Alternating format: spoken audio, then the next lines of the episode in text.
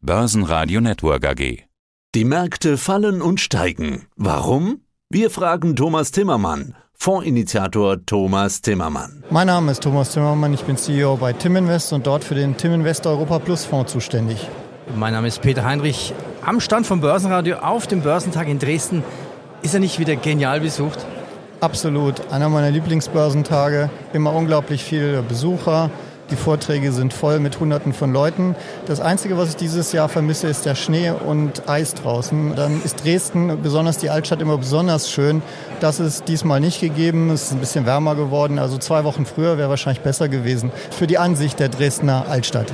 Ja, das stimmt. Aber Gott sei Dank, es sind ja mehr Autofahrer da, die Bahn streikt. Also insofern ist das vielleicht auch ein kleiner Vorteil, dass das Wetter einigermaßen mitspielt. Ja, der DAX bleibt auf Rekordkurs Richtung Allzeithoch. Starke US-Wirtschaftsdaten kompensieren. Wir haben eine vorsichtige EZB, also eigentlich alles wunderbar. Ja, absolut Goldilocks-Szenario, würde ich sagen. Also DAX ja knapp unter 17.000 zum Schluss am Freitag.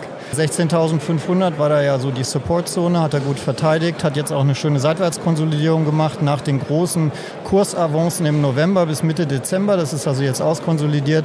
Das heißt, er hat jetzt neue Kraft und er könnte jetzt, wenn er über 17.000 geht, auch absolut weitergehen, denn alle anderen Börsen machen es ja auch. Der Eurostox 50 hat ein neues, nicht Allzeithoch gemacht, aber sein altes Hoch vor 15 Jahren, glaube ich, überboten und hat jetzt auch noch ein bisschen Luft bis zum endgültigen Allzeithoch, aber ist auf jeden Fall auf Niveaus, wo er jahrelang nicht mehr war.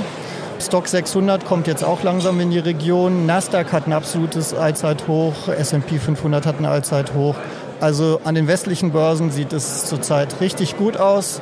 Goldilocks-Szenario. Es geht hoch. Es geht hoch. Aber wohin? Ich meine, wir haben jetzt im Jahr 2023 20 Prozent plus gehabt, im DAX, Nasdaq fast 50 Prozent. Man kann sich hier nicht vorstellen, dass das nochmal passiert. Also rein statistisch gesehen, auf dem DAX nochmal 20 Prozent, Halte ich für unwahrscheinlich. Ja, aber Peter, wieso denn nicht? Das sind doch immer nur einzelne Jahresbetrachtungen. Schaut man sich den DAX längerjährig an, da ist doch gar nichts passiert. Der hängt doch total hinterher. Der ist ja vorher 15 Prozent, 20 Prozent gefallen. Also wir hatten ja im Prinzip eine makroökonomisch gesehene Seitwärtsphase und jetzt gilt es halt mal in neue Terrains nach oben. Die Inflation hat ja auch viel bewirkt. Die Preise sind alle höher, die Gewinne sind inzwischen auch höher und da passen sich natürlich auch die Märkte mit der Zeit dran an. Der DAX steigt ja eh über die Jahrzehnte, wie wir wissen, hat ja mal bei 1000 gestartet. Also warum soll ein DAX nicht auf 18.000, 19.000 gehen? Ja, da bin ich bei dir. Er kann hochgehen, aber dass man zwei Jahre hintereinander so vorlegt, das hält ich schon für überraschend. Kommen wir zur EZB. Die hat eigentlich nichts gemacht, alles erwartet. Leitzins bei 4,5 Prozent belassen. Ja, sie deutet so ein bisschen an, dass sie ab Sommer dann bereit wäre, langsam mal runterzugehen. In den Zinskurven ist das ja schon seit längerem drin. Nichtsdestotrotz ist die Zinseuphorie, die wir Mitte Dezember noch hatten, weltweit schon etwas zurückgegangen. Damit hängt vor allen Dingen zusammen, dass die letzten Inflationszahlen nicht gut waren. Weder in Europa noch in den USA. Es sind nicht weiter gesunken, sondern stagniert oder leicht hochgegangen. Insbesondere bei den USA sehe ich das ein bisschen kritisch, ob die wirklich so stark, so schnell die Zinsen runternehmen, denn sie müssen es eigentlich gar nicht. Die Zinsen sind relativ relativ hoch, die Konjunktur läuft super. Die Inflation ist aber noch nicht in ihrem Zielkorridor, wo sie eigentlich hin muss. Die Arbeitslosigkeit ist quasi nicht vorhanden und es kommt noch was dazu. Im Gegensatz zu Europa sind ja die meisten Amerikaner in Aktien investiert. Das heißt, dieser extreme Schub an den US-Börsen, den wir jetzt gesehen haben, ist auch so eine Art Liquiditätspolitik. Die Menschen haben jetzt ein viel besseres Gefühl, ihre Portfolios sind alle im Plus, sie haben richtig wieder Geld verdient, sie konsumieren ja auch sehr gerne, wie wir aus allen Statistiken kennen. Und auch das wird die Fed beobachten, denn das zusammen mit dem Anstieg der Löhne von immerhin 5 Prozent in den USA könnte halt dafür sorgen, dass die Inflation doch länger oben bleibt, also sticky ist. Und dann wird die Fed sich auch länger Zeit lassen. Und wenn das die Märkte rausfinden, dann könnte es auch mal vorübergehend zu einem Stopp kommen.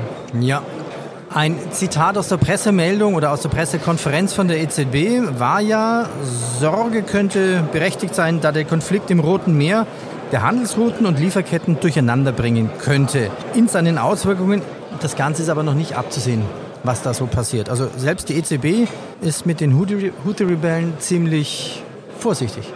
Ja, und trotzdem muss man das auf dem Radar halten. Es ist ja gerade erst am Wochenende jetzt wieder ein Tanker beschossen worden und die Schiffe, die durch das Rote Meer gehen, haben sich bereits schon halbiert im Januar und Februar, soweit ich weiß, in den Statistiken. Und das bedeutet natürlich absehbar Lieferengpässe. Das kann Preisdruck geben, auch das kann inflationsfördernd sein.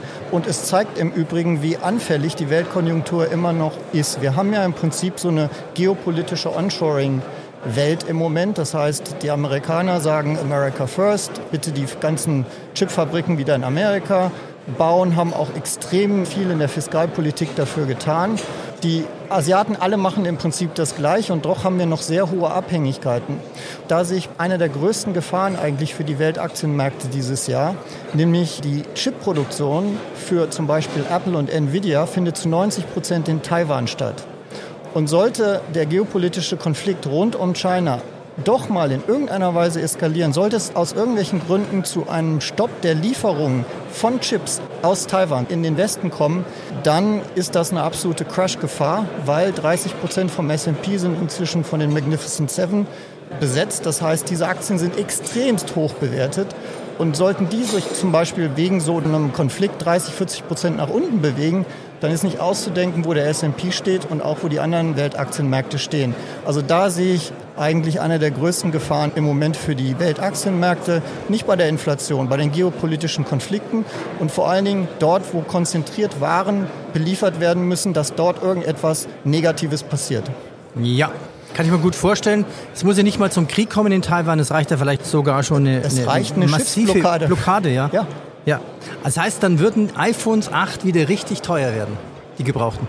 Ja, absolut. Oder es würde, ja, es würde zum Produktionsstopp kommen. Ja. Trotzdem KI. Ich glaube, das spannendste Thema seit vielen Jahren.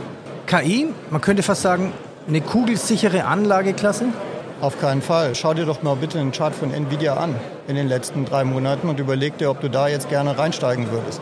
Also sicherlich ist da noch eine Menge Potenzial und wir sind ja dankbar, dass die Börse so ein schönes neues Thema gefunden hat und dass jetzt in der Konsequenz alles auch ein bisschen mit, mehr mit nach oben gezogen werden. Also selbst in Europa laufen ja jetzt plötzlich die Tech-Unternehmen, wie SAP zum Beispiel jetzt am Freitag, plötzlich nach oben. Das ist ja alles gut. Also SAP muss man sagen, allzeit hoch.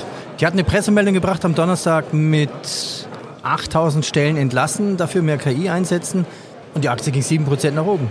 Ja, absolut. Es ist doch schön. Auf der Welle kann man ja reiten, wenn man sich des Risikos bewusst ist. Ja. Ne? Aber wir hatten schon oft an der Börse so tolle neue, neue Wellen, die wir geritten haben.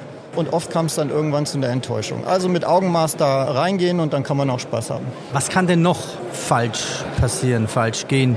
What can go wrong? Wie stehen denn die China-Börsen da? Ja, China ist eigentlich eine Katastrophe und ich weiß gar nicht, wie das überhaupt möglich sein kann. Also aus Sicht des Euro-Investors haben die top chinesischen 50 Unternehmen seit ihrem Top Anfang 2001, glaube ich, 47 Prozent verloren. Das sollte man bitte mal auf den DAX übertragen, was das bedeutet. Also in den letzten zwei, drei Jahren. Das heißt, die chinesischen Anleger haben einen absoluten Crash hinter sich. Und das, obwohl die eine Deflation haben, also negative Inflation, eine lockere Geldpolitik machen und das also die Regierung auch wirklich versucht, fiskalpolitisch zu helfen. Die hängen halt am Immobilienmarkt und der Konsum kommt einfach nicht in Schwung. Dieser Markt ist gleichzeitig eine Warnung, denn es ist sehr untypisch, dass die Weltmärkte, das ist der zweitgrößte Aktienmarkt der Welt, dass sie so unkorreliert sind, die Weltaktienmärkte. Gleichzeitig steckt da aber doch wieder ein bisschen Chance drin. Denn wenn China in Gang kommt, kommt Europa noch mehr in Gang. Also ja. die Abhängigkeit von, von DAX, Eurostox 50, Stock 600 von China ist auf jeden Fall da. Und kein Analyst hat ja gesehen, wie die Börsen dort runtergehen und wie schlecht sich die Wirtschaft wirklich entwickelt. Die haben immer noch ein positives Wachstum. Sollte da, und es kommt ja das chinesische Jahr des Drachen, und im Jahr des Drachen muss es eigentlich gut gehen. Das ist einer der wichtigsten, stärksten Symbole unter den chinesischen Symbolen. Sollte da also im neuen Jahr des Drachen hat noch nicht begonnen, China plötzlich wieder Kraft bekommen und nach oben gehen, dann könnte es dazu kommen, dass die europäischen Börsen ein bisschen ihren Lag, den sie hinter den amerikanischen Börsen haben, aufholen. Das Jahr des Drachen. Nur dann freue ich mich schon drauf. Thomas, ich danke dir. Ich danke dir, Peter. Das war Fondsinitiator Thomas Timmermann. Mehr dazu unter www.timblock.com mit 2M. Das Börsenradio Nummer 1. Börsenradio Network AG.